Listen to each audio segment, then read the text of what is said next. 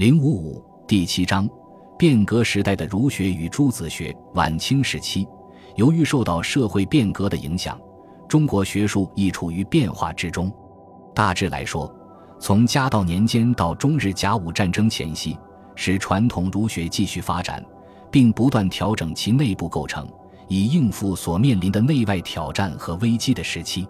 在此期，汉学虽然走向衰落，但仍保持着一定的规模。今文经学、经世之学、诸子学集、程朱理学的复兴、汉宋河流的出现等，都是中国传统学术自我调整的重要表现。鸦片战争后，传入中国的西学亦对传统学术产生冲击。最初被儒学接纳的是西方近代自然科学，形成了中学为体、西学为用的学术新格局。从中日甲午战争后到清朝垮台，使中国传统学术走向衰落，近代新学术形成的时期，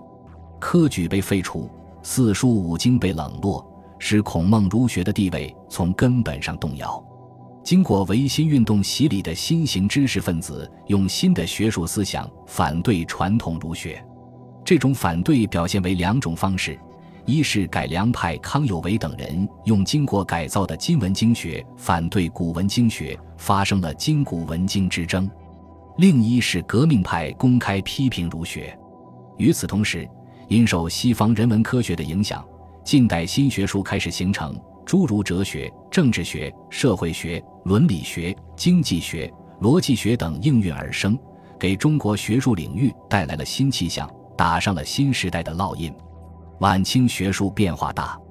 头绪多，并不是一章的篇幅所能说清楚的。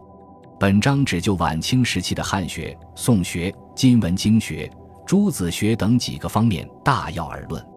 至于在此期兴起的新学科，包括近代自然科学和社会科学，在本书的第四章、第十四章已有所涉及，兹不赘述。